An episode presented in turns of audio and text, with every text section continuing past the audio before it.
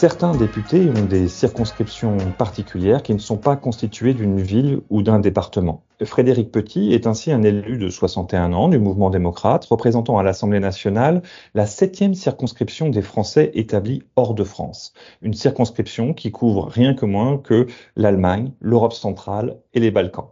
Pour comprendre son travail de député depuis 2017, nous l'invitons dans l'émission Europe du mur des podcasts d'Ouest France. Je suis Fabien Cazenave, journaliste spécialisé dans les questions européennes et je profite de son passage à Rennes sur invitation de la Maison de l'Europe le 17 janvier pour échanger avec lui sur l'actu de notre continent. Frédéric Petit, bonjour. Bonjour. J'ai envie de vous poser la question tout d'abord de savoir euh, comment est-ce qu'on devient euh, député de l'étranger? J'imagine que c'était pas ce dont vous rêviez quand vous étiez petit. Ah, je ne sais pas si je rêvais de devenir député, mais en tout cas, euh, il faut déjà euh, sans doute vivre à l'étranger. Vous savez qu'on est 3 500 000 Français à être euh, toujours français, à être parfois binationaux. Moi, mes filles sont, mes filles ont la double nationalité, une a même une triple nationalité, et donc il faut avoir une expérience de français hors de France.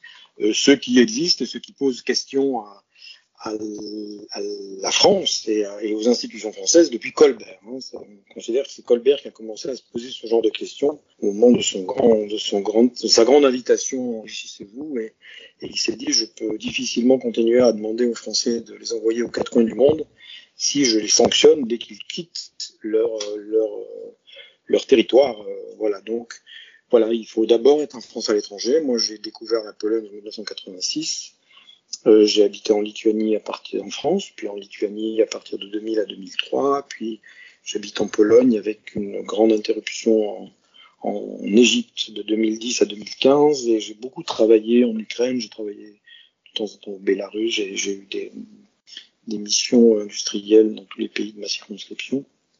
Voilà, je crois qu'avant de devenir député, il faut bien connaître la France à l'étranger et, et avoir cette envie d'être de, complètement français et complètement français dans le monde. Alors vous avez parlé du, du Bélarus. Moi, c'est comme ça, à titre personnel, que je vous ai un peu découvert sur euh, les réseaux sociaux, notamment sur euh, Twitter où vous êtes euh, très actif, où vous publiez chaque jour le portrait d'un des prisonniers politiques qu'il y a en Biélorussie depuis la tentative renversement démocratique de, du dictateur Loukachenko, qui a malheureusement abouti à ce qu'il y ait des arrestations en masse? Ça vous tient particulièrement à cœur? Oui, oui, je suis un un passionné non pas du Bélarus, mais de cette région qui va de la mer Baltique à la mer Noire, qui est une région euh, dont je dis parfois qu'elle était, euh, qu'elle était euh, historiquement certainement une des proto-communautés européennes. Il y a eu même un, nom magnifique pour décrire une organisation politique dans cette région de la mer Baltique à la mer Noire pendant deux siècles, qui était la République des deux nations. Hein, ça s'invente pas.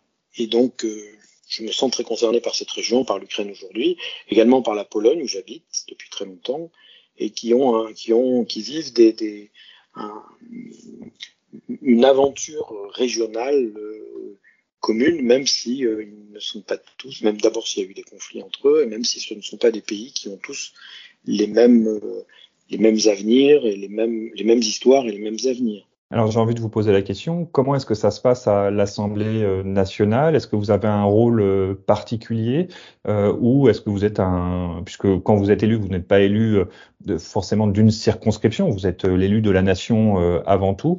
est-ce que vous avez cependant un rôle particulier à l'Assemblée nationale ou en tous les cas une vigilance particulière sur certains dossiers? Oui, mais je pense comme chacun de mes collègues, un député qui va être élu d'une circonscription montagneuse va faire partie de l'association des, des, députés de la montagne, etc. Donc oui, mais je, je représente d'abord et avant tout la nation française et je crois que euh, les, les, ceux, de mes, ceux de nos concitoyens qui sont mes électeurs, donc euh, même s'ils n'ont pas voté pour moi, que je représente, sont très attachés à ça, au fait que leur député euh, n'est pas euh, n'est pas un n'est pas le syndicaliste et le bureau des pleurs des Français à l'étranger. Évidemment, il y a des sujets que je dois remonter, mais d'abord, je rappelle très souvent que nous avons des élus locaux français à l'étranger. Hein. Il y a dans chaque communauté française, à partir du moment où dans une ville, il y a une, une région, il y a une communauté française d'à peu près 3000 Français, on a un élu local. Nous avons 457 euh, élus locaux autour du monde et, qui, eux, font ce travail de représentation immédiate, d'alerte, euh, comme le font les maires ou comme le font les conseillers départementaux ou territoriaux chez nous, euh, je veux en métropole. Et le député est d'abord et avant tout euh, l'expression de la participation de ces citoyens, même euh, habitant à Varna, au fin fond de la Bulgarie, ou habitant à, à Rostock, de leur attachement à l'aventure nationale. Donc j'ai le même rôle que tous mes collègues. Évidemment, je suis, euh, c'est peut-être pas forcément un hasard si je suis à la commission des affaires étrangères, à la commission des affaires européennes, si je suis, euh, si j'ai une mission sur les Balkans, c'est sûr que j'amène une expérience de ces pays, mais aussi l'expérience de ma vie industrielle, l'expérience de ma vie, j'ai beaucoup travaillé dans le socio-éducatif, comme on disait à cette époque. Donc voilà, j'amène tout ce que je suis, comme chacun de mes collègues. Alors justement, vous parlez de la mission Balkan. Euh, ça a été euh, décidé un petit peu euh, très récemment, au moment où nous enregistrons cette, cet échange. Est-ce que vous pouvez nous en parler plus de cette mission Balkan justement? C'est lié à la guerre en Ukraine? Un peu, mais c'est, ce sont donc vous savez que le gros travail de l'Assemblée nationale, on le répétera jamais assez, ce n'est pas d'être en hémicycle, c'est d'être dans sa commission. Voilà, c'est si, j'ai toujours le droit de ne pas aller en hémicycle, je ne participe pas à, la, à, la, à la, séance solennelle, euh, mais par contre, si je ne vais pas aux travaux de ma commission, il me faut un mot de mes parents. Hein, c'est là que je suis euh, que je suis contrôlé. Et donc, dans à la commission des affaires étrangères, nous avons depuis le précédent mandat, nous avons essayé de mettre en place un système qui est un système de, de, de coopération entre tous les partis, entre tous les entre tous les, les députés de cette commission pour euh, travailler. Ce sont des sujets qui sont souvent un peu complexes. Il faut un peu se partager le travail. Donc nous avons une des missions par région, donc des, des, des couples de députés. Je suis euh, en, en, couple, on va dire comme ça, avec une députée du Rassemblement national, et nous allons euh, euh travailler sur pendant euh, quatre semaines. Nous allons nous concentrer avec un avec une mission sur place, euh, donc qui pour moi sera aussi une mission dans ma circonscription, pas pour elle, pour euh, essayer de comprendre et de ramener à nos collègues quelques grands thèmes de ce que de comment les Balkans euh, aujourd'hui euh, s'inscrivent dans la crise que nous connaissons, dans la guerre en Ukraine, dans, la crise climatique, et quels, quels peuvent être les, les, les signes importants qu'il faut que nous rapportions à nos collègues pour comprendre ce qui va se passer dans les 5 à 10 ans dans la région de, dans cette région de l'Europe. Une région euh, passionnante. La Croatie vient d'entrer euh, euh, dans l'euro et dans l'espace Schengen. Et à Ouest France, nous, grâce à notre correspondant Jean-Arnaud Derins, nous multiplions régulièrement les, papiers sur la question notamment serbe, que ça soit dans la Bosnie, dans la Republika Srpska, la partie serbe de la Bosnie, ou les tensions qu'il y a eu très récemment avec le Kosovo. Est-ce que vous allez notamment développer sur la question euh, serbe qui est à la fois proche euh, de la grande sœur russe euh, du point de vue de la religion, de la culture, mais également qui est très attachée à la partie occidentale du continent. Alors d'abord, merci pour d'abord saluer Monsieur Derins pour moi, qui est un de mes, un de mes gourous depuis 30 ans. Enfin, bon, je dirais pas gourou, mais c'est quelqu'un que je suis beaucoup et qui m'a beaucoup aidé à, comprendre, à bien comprendre cette, cette région complexe mais passionnante. Ce que je voudrais, on va essayer de faire une mission. On, on va pas faire, on va pas paraphraser euh, le courrier des Balkans, on va pas paraphraser euh, la situation politique de chaque pays, etc. On va essayer d'avoir une vue prospective et transversale. Donc on ira sans doute à Belgrade, à Sarajevo, à Podgorica et à, et à Tirana. Et on a retenu quatre thèmes. Donc on va aborder un petit peu les questions que vous dites, mais pas de manière, euh, on va pas collectionner des monographies. Hein. On va essayer de se poser la question dans quatre domaines.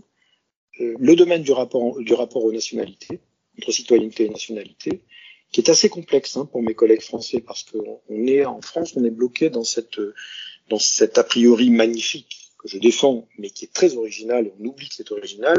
En France, nous écrasons les deux notions de nationalité et de citoyenneté. C'est-à-dire depuis la Révolution.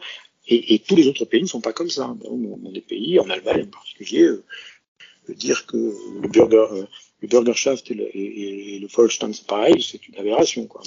Y compris en Pologne aussi. Donc, on va essayer de réfléchir sur quelles sont les réponses à la fois conflictuelles puis à la fois euh, consensuelles que ces régions, où il y a, je rappelle que sur euh, 7-8 pays, il y a 29 nationalités qui coexistent depuis des siècles vous le rappelez, euh, quatre religions, euh, trois alphabets, enfin c'est un sujet. Voilà, donc on va essayer de se poser la question quelle, quelle est la manière de vivre et quel enseignement, quel signe pour l'avenir peut donner cette région en termes de euh, comment des nationalités différentes peuvent avoir une citoyenneté commune. Ça c'est le premier point, donc nationalité, environnement. c'est une, c'est une, une région où il y a énormément de, de, problèmes économiques, de problèmes environnementaux, mais également énormément d'atouts sur l'hydraulique, sur un certain nombre de choses.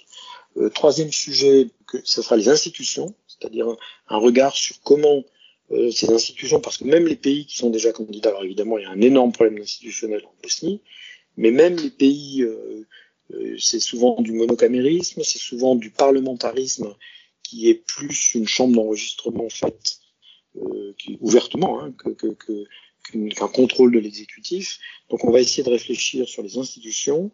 Voilà, mais on va essayer de travailler comme ça, d'apporter de, quelque chose à nos collègues qui ne se trouvent pas dans West France ou dans le des Balkans et qui vont ni dans une revue de presse, d'essayer de, de, mettre en perspective pour se projeter dans, dans le mandat qui vient. Alors j'ai une dernière question euh, à vous poser.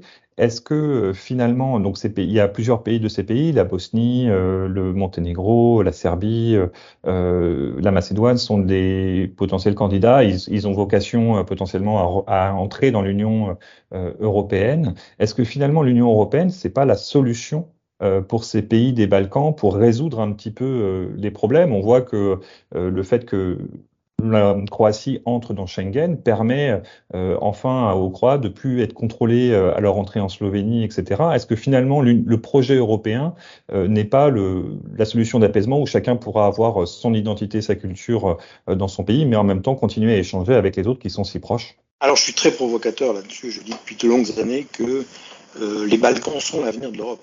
Alors là, les gens disent il est un peu fatigué, notre député, il veut dire le contraire. Alors c'est sûr que ce que vous dites est vrai l'Union européenne est quelque part une, une, solution. Mais je prétends moi que euh, pourquoi je prétends que les Balkans sont l'avenir de l'Europe? Parce que l'Europe, ce n'est pas un accord international. Euh, on, on, a oublié, surtout les jeunes générations, que au moment où nous créons l'Union européenne, la SAR est française. Le bas de Württemberg, c'est pas l'Allemagne, structurellement, juridiquement, et que nous avons des conflits partout. C'est pas le Donbass, c'est pas c'est pas la, la République serbska, mais ce sont des zones conflictuelles au quotidien. Et à ce moment-là, nous créons ça, et ça va durer encore 12 ans, hein, jusqu'au référendum, jusqu'à la fin des, la fin des zones d'occupation. Donc, l'Union européenne est une méthode de, est une méthode de médiation permanente entre, entre ennemis héréditaires. Et c'est dire, je peux travailler avec celui que je considère comme mon ennemi héréditaire. Ce n'est pas dire, attends, on va d'abord être copains, puis après on travaille ensemble. C'est exactement le contraire. Donc, ou bien nous prouverons que, effectivement, cette, cette vision de, de l'avenir de l'humanité sur un territoire belligène comme l'Europe est une réalité. Dans ces cas-là, c'est pour ça que c'est notre avenir, parce que ou bien ça marche et c'est notre avenir, parce que c'est comme ça qu'on qu prouvera que c'est notre modèle et pas les modèles impérialistes russes ou turcs qui sont les solutions. Ce sont des modèles qui disent le contraire, hein, qui disent euh, pour travailler ensemble, il faut parler tous la même langue et il faut que je sois le chef. Nous, on dit bah non, on veut avoir 24 langues, 5, 5 alphabets et on travaillera ensemble quand même. Si nous y arrivons dans les Balkans, nous aurons consolidé notre, projet.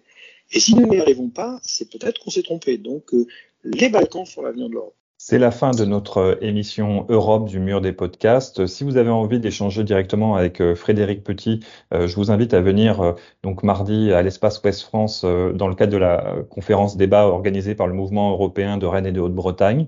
Et sinon, vous pouvez évidemment débattre avec lui sur Twitter. Il a le clavier tactile assez chaud, il n'y a pas de problème, il est prêt à vous répondre.